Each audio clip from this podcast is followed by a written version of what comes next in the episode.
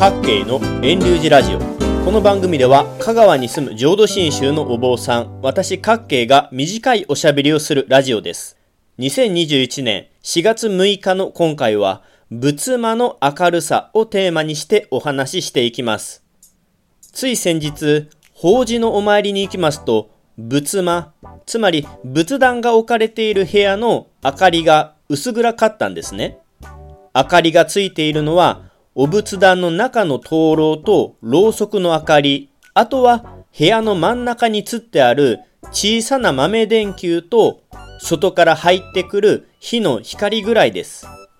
通常の家でしたら部屋の真ん中の蛍光灯 LED をつけて仏間を赤々とされていますが、この前お参りした家では仏壇の中からの明かりがメインで仏間の空間は薄暗いものでした。そこで家の人にどうしてこんなに仏間を薄暗くしているんですか？と尋ねましたら、ある浄土真宗のお寺さんから仏間の明かりはこうですよと言われたそうです。なるほど。お坊さんに聞いたから仏間の照明を落としているんだなぁと分かりました。よくそんなお話を覚えていて実際にしてくれたんだなぁと感心しました。ちなみに私も仏様にお参りする空間の明るさを抑えるのは同じ意見です。お参りする空間はちょっと薄暗い方がふさわしいと思います。家庭にある仏壇、仏壇をお参りする部屋、仏間はお寺の本堂をコンパクトに表現したものです。お寺の本堂とは仏様をお祭りする空間のことです。今では大体どのお寺も本堂の中は蛍光灯 LED などがお参りの人の頭の上、天井に設置されているので、お参りの人は明るい空間の中でお参りできます。でも昔はお寺の本堂の中は暗いものでした。電気がない時代ということもあったのでしょうが、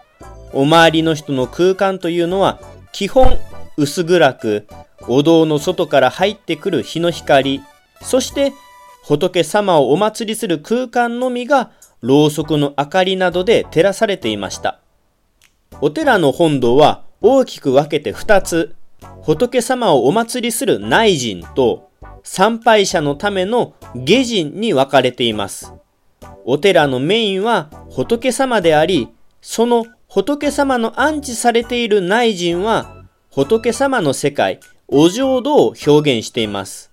そのため、仏様の空間の内陣は明るく、ピカピカとして、内陣の方からお参りの人たちの方を照らすのが本来の形です。ですから、本山とかの宗派の大元の寺、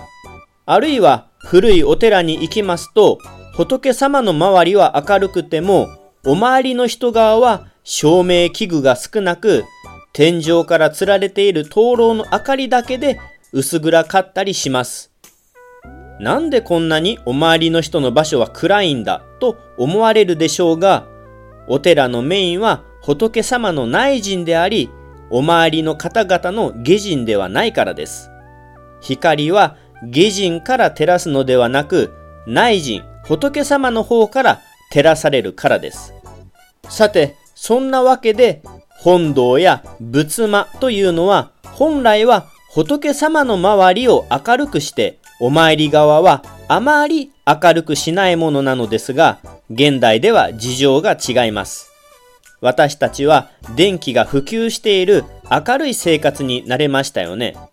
電気が当たり前にあるんですから電気をつけて赤々とした空間の中でお参りしたいと思うでしょう。お寺も同じことです。今では多くの寺の下陣では照明器具がついて赤々としています。仏様の空間、内陣よりも明るいほどです。昔はお寺は明るくする必要はなかったんですよね。なぜならメインは仏様だったからです。でも今では仏様からお周りの人が中心になっているような感じです。例えばお寺の法要で布教師がお話しされるとメモを取られる熱心な人がいます。真っ暗な中ではメモを取るのは難しいですから、明かりをつけないといけません。また、メモを取られる人がいるということは、布教師は黒板、ホワイトボードなどに文字を書きながらお話ししようと配慮します。すると、黒板ホワイトボードを見るために、また部屋を明るくしないといけません。昔の浄土真宗の寺での布教、説教というのは、講座と言われる落語のようにトントントンと高い位置に布教師が座って、お周りの人から目立つような状態で座ったままでお話しすることもありました。ですから、お話しするお坊さんは目立つ位置にいたので、大した照明もいらなかったのですが、足元が悪いからとか、メモが取れないからとか、布教師が文字を書いて説明するようになったとかで、本堂の下人、お周りの人の空間もピカピカと明るい空間になるのが当たり前になりました。もちろん時代時代の流れによって変化していくのも良いことだと思います。最近では本堂でなくてもお話を聞けるようにマイクが複数設置されていたり、スピーカーを何台も設置して本堂でなくても別の部屋からでも離れて聞けるようにしたり、ライブ動画を配信したりと仏様にお参りする形は変化してきています。ただ、今回のお話のテーマは、仏間の明るさです。昔ながらのお参りの仕方をされるのであれば、お参りのメインは仏様であり、仏様の空間である内陣や仏壇を明るくして、仏様の方から私たちが照らされるような形がお参りのバーではよりふさわしいと私は思います。各系のラジオはここで終了します。来週もまた聞いてくださいな。ポッドキャストでも配信していますので、iTunes などでレビュー、評価、登録してくれたら嬉しいです。遠隆寺各系ブログも続けているので、興味のある方はぜひご覧ください。